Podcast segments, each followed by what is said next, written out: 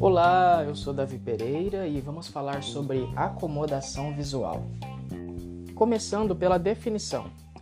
Quando observamos um objeto distante, por exemplo, e ele se aproxima, o corpo emite sinais nervosos a fim de adequar o cristalino e não perder a nitidez da imagem sobre o objeto que se aproxima. A este processo de adequação do cristalino para não perder o foco perto ou longe da imagem, chamamos de acomodação visual. Agora podemos entender um pouco mais profundamente e de forma simplificada o processo.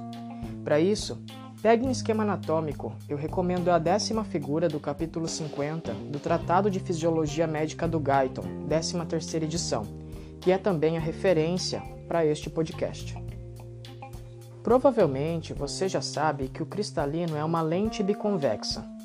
Acontece que geralmente ele também está sob constante tensão pelos chamados ligamentos suspensores. São cerca de 70 ligamentos que se fixam em torno do cristalino e o puxam pelas bordas. Logicamente, os ligamentos suspensores apresentam duas fixações, uma na borda do cristalino, como foi falada, e outra externa a ele. Para não confundir o entendimento simples do processo, que é o objetivo deste podcast, eu vou chamar a fixação externa simplesmente de fixação externa dos ligamentos suspensores. Pois bem, os ligamentos suspensores estão também sob constante tensão. E é na verdade essa constante tensão sobre os ligamentos suspensores que, ao puxar a borda do cristalino, essa lente também fica tensionada. Se os ligamentos suspensores relaxarem, o cristalino também irá relaxar, assumindo uma forma mais convexa e aumentando seu poder visual de refração. Acontece que para esse processo de relaxamento existe a atuação de um outro músculo, chamado músculo ciliar.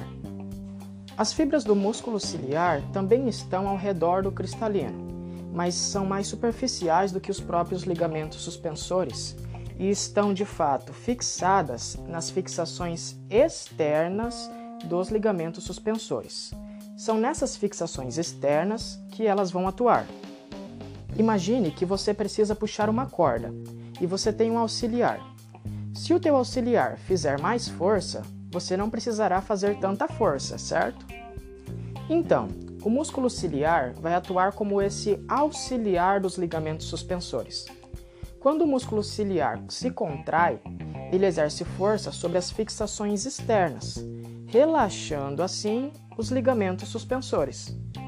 E agora você já sabe que ligamentos suspensores relaxados vai relaxar também o próprio cristalino, aumentando o poder de refração, o poder de visão.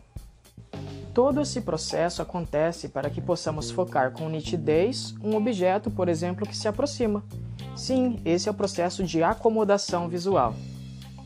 Todo esse belo sistema da óptica da visão acontece por estímulos parasimpáticos, ok? São eles que vão contrair o músculo ciliar e, por consequência, relaxar os ligamentos suspensores e o cristalino. Ah, eu não podia deixar de falar que, com o envelhecimento, o cristalino se torna mais espesso e menos elástico, perdendo assim a sua capacidade de mudar de forma. Nisso, a pessoa vai perder também a capacidade de acomodação visual. É a condição denominada presbiopia, onde o olho não consegue focar para perto e para longe, permanecendo geralmente focalizado em uma distância quase constante.